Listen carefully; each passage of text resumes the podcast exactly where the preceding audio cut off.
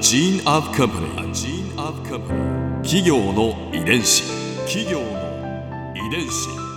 全国に546万社以上あるとされる日本の企業その企業の数だけ理念があり使命があり人間ドラマがありますこの番組ではさまざまな企業のトップや社員の方にお話を伺いながら厳しい時代を生き抜くヒント成長する企業の DNA を解明していきます。今日から始まりました。企業の遺伝子。ナビゲーターは私はるかクリスティン。そして株式会社エイベック研究所代表の武田隆さんです。よろしくお願いします。武田です。よろしくお願いします。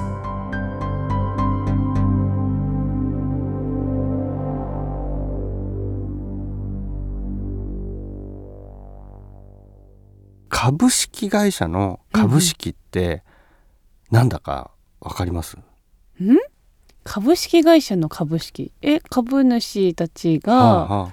えーその企業のこう方針だったりっていうのを左右するというか、こう評価する権利がある。なるほど。みんなのものみたいなそんなイメージなんですけど、基本的にはい。株式っていうのは会社をはい。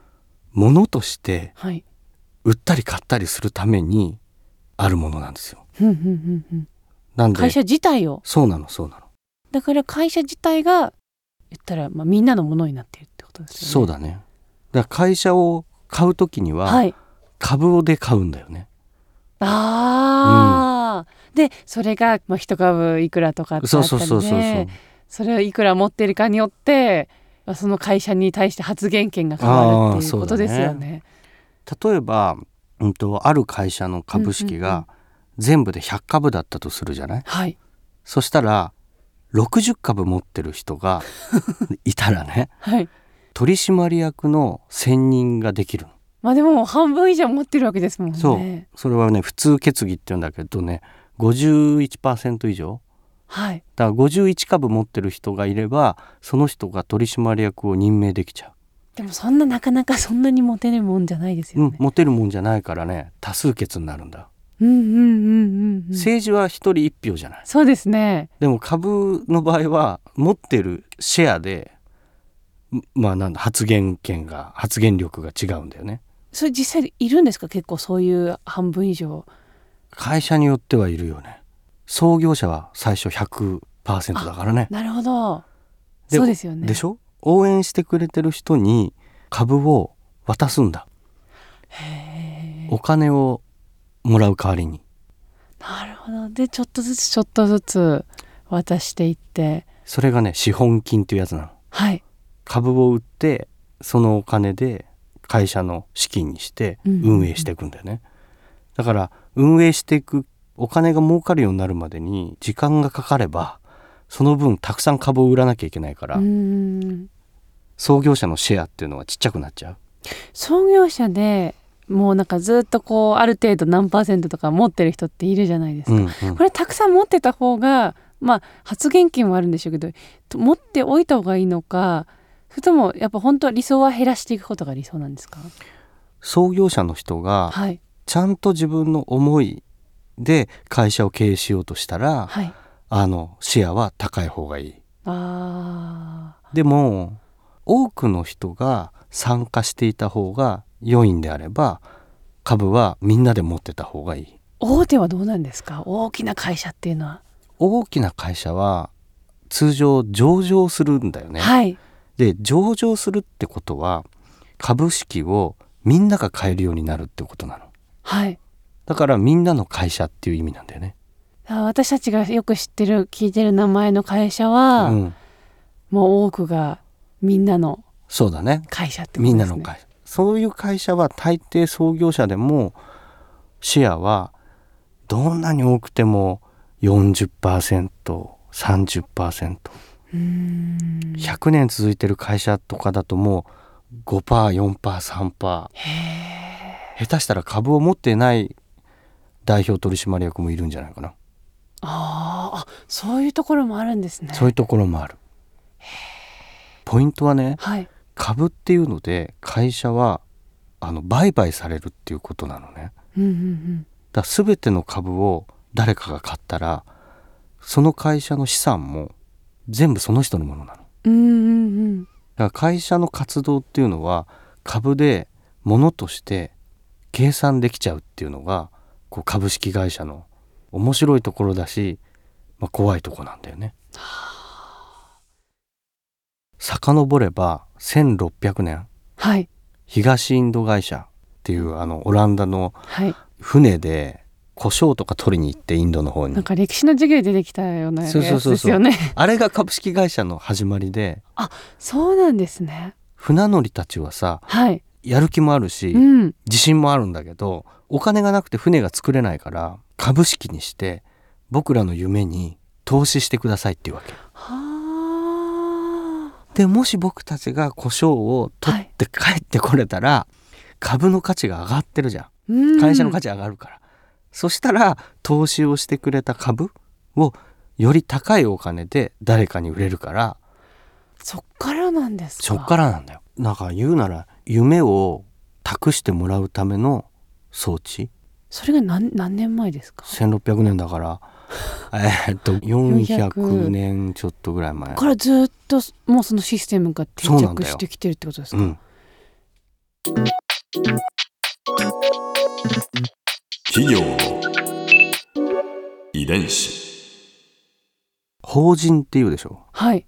会社のことそ法うですねよ人っていうじゃん、く欄にあの個人か法人かって言って法人じゃない？そうですよね。あれ法人っていうからにはさ人なんだよ、ん？法人の人って。人ですね。人じゃない？もうあ物ではないってことですね。物でもあるわけ。え？ここがね物でもあるけどあ人でもあるんですか？そうなのそうなの。これがね会社の不思議。不思議な魅力なの。だって今ね株の話したら物扱いじゃないですか。人ではないじゃないですか。そうなんだよ物だから誰かの所有になるし、はい。売買できると同時に法人だから会社は一つの生き物として扱われてんだよね。会社法でも。へえ生き物なんですか？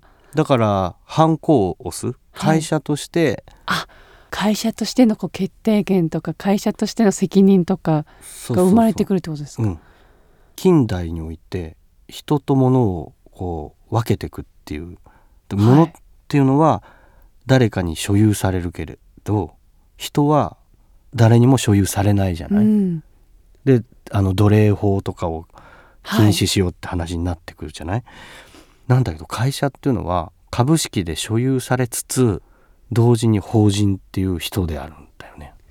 こうやって聞いていくとますます会社って不思議なものだなっていう不思議なものなんだよね。ちょっとこの番組ではね会社企業についてを徹底的に知っていこうと。いや知りたいです。いやそもそもその会社っていう話だけでも今かなりあ興味深いなと思ったんですけどうん。一個一個一社一社一社一社。紐解いていったらどんなことになるんだろうっていう、ね。みんなに歴史があってね。みんなに DNA があるんだ。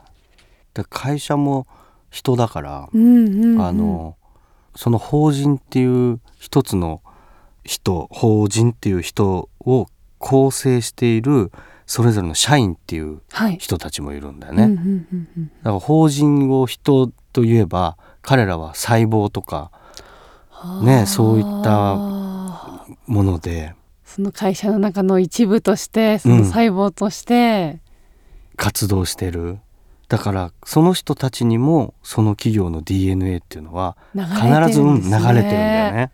ってことはその会社にいる、まあ、人たち社員さんたちとかっていうのは、やっぱりその会社のこう雰囲気が出てくるわけですね自然と。うん自分では気づいてなくてもで大学卒業してた時とやっぱりでも確かに違いますね。社会人になって会社に入ってる人って、なんか雰囲気変わるっていうのはやっぱりそういうところがあるんですかね。うん、それが何年かすればきっとその会社の色その会社の人の個性っていうのを少なからず受けるはずだよ。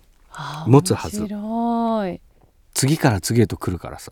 ゲストの方が、そうですようね。ん、企業の遺伝子。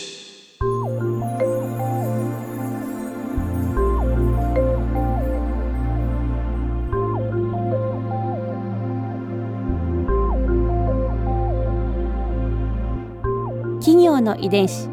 この番組はポッドキャストでも聞くことができます。番組ウェブサイトにアクセスしてみてください。アドレスは www. jfn.co.jp スラッシュ KI です。来週はゲストの方をお迎えして成長する企業の DNA を解明していきます。それでは来週もお会いしましょう。ナビゲーターは私はるかクリスティンと株式会社エイベック研究所代表の武田隆でした。